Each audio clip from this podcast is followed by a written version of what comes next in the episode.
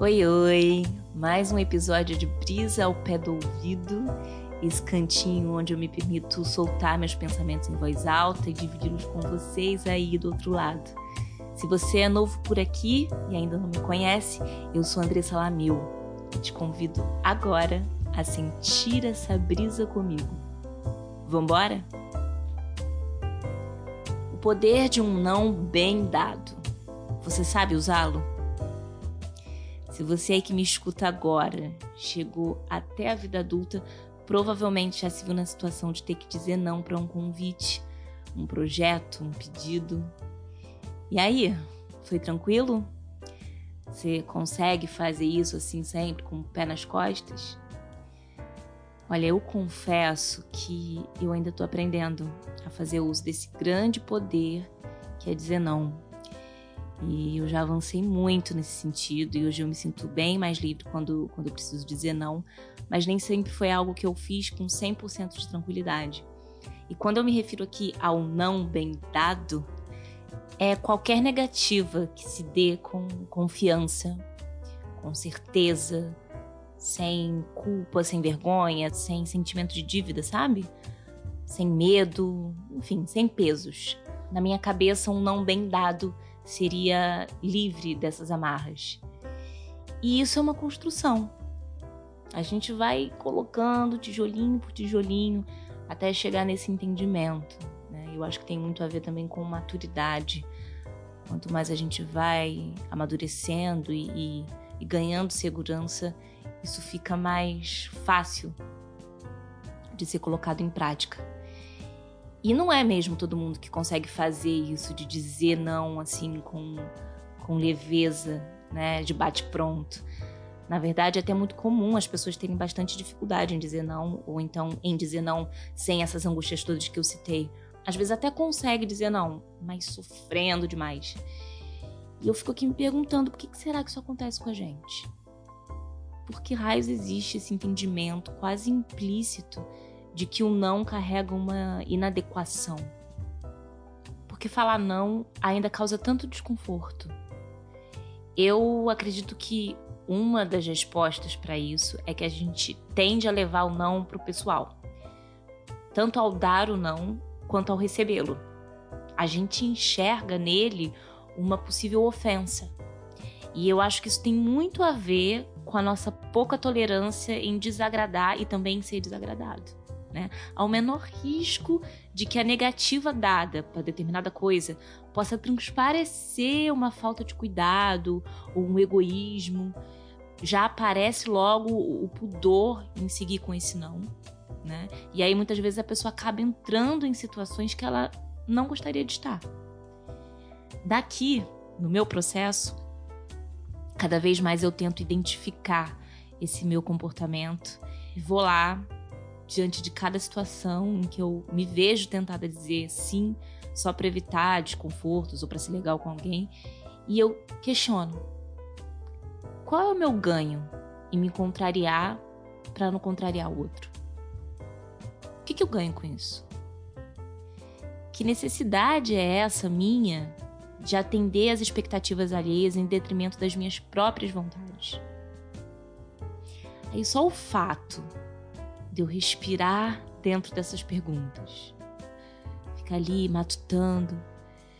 Já me traz a consciência necessária para eu romper com essas limitações, porque é preciso força. É preciso ter coragem. Porque é preciso ter coragem para bancar os próprios desejos. Porque na real, o mundo quer que a gente adormeça os nossos reais desejos esse mundo aí capitalista da alta performance, da alta produtividade, que é mais é que a gente anestesie as nossas demandas pessoais para atender as demandas dele. Então, a gente vai se condicionando a deixar para trás as nossas verdadeiras vontades, né? nas menores coisas. E aí a gente começa a achar que tudo bem passar por cima dessas vontades. A gente para de se perguntar o que a gente quer. É possível enxergar um pouco essa dificuldade em falar não como talvez uma fuga das próprias vontades? Não sei. Evitar falar o não pode ser a maneira que você eu, sei lá, a gente usa de vez em quando para simplesmente não ter que arcar com as consequências da própria escolha. Porque é mais fácil dizer que você não tinha escolha. Não, mas eu não podia dizer não. Não tinha como falar não pro fulano, ele ia ficar super chateado. Para que dizer não e causar uma situação constrangedora? Porque aí, nesse caso, foi a situação que escolheu para você, né? Aí você se isenta de qualquer responsabilidade. A nossa mente, cara, ela cria diversas armadilhas para justificar algumas ações. É muito louco. É muito doido. Saber dizer não pode ser muito libertador.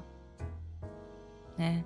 E, e, pode te ajudar a organizar melhor a vida, porque a partir do momento que você nega alguma coisa, você também abre um caminho para todas as outras coisas que você está automaticamente dizendo sim. A gente tem que confiar nos nossos nãos. Entender que o seu não naquele momento é o que você tem de melhor para oferecer para outra pessoa. É a sua verdade. Isso vale também para você receber nãos. Entender que aquela pessoa está dizendo que que não é o momento dela fazer aquilo, dela participar daquele projeto, que aquilo não é pessoal e e que você também não quer uma pessoa do seu lado obrigada, você não quer uma pessoa infeliz aceitando um convite, você não quer uma pessoa te emprestando dinheiro é, super contrariada, sabe? Você não quer essa energia. O não é a pura sinceridade, a pura verdade.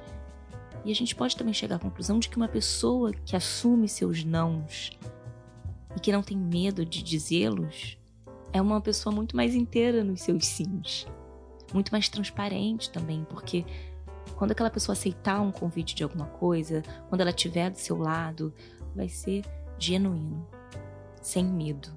Isso é uma coisa boa para a gente ter em mente também e se libertar dessas crenças, dessas coisas que a gente coloca na cabeça.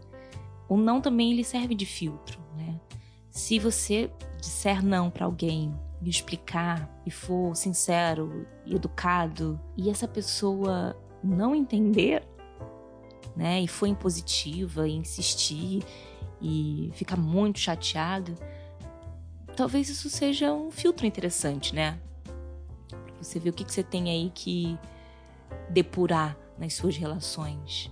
Claro que a gente precisa muito conviver com o diferente e os relacionamentos eles têm esses entraves, a gente não pode abandonar e desistir das pessoas assim, né? Todo mundo merece um voto de confiança, mas se você percebe que a sua negativa não é nunca bem-vinda, ela é sempre questionada e ela sempre está sendo desrespeitada, talvez isso seja um sinal importante de que essa relação não vale tanto a pena.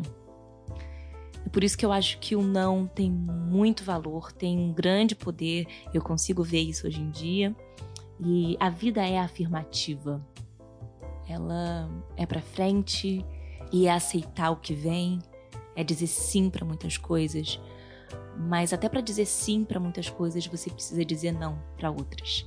Então, vamos valorizar o não e vamos dizê-lo com tranquilidade no coração, porque a gente merece.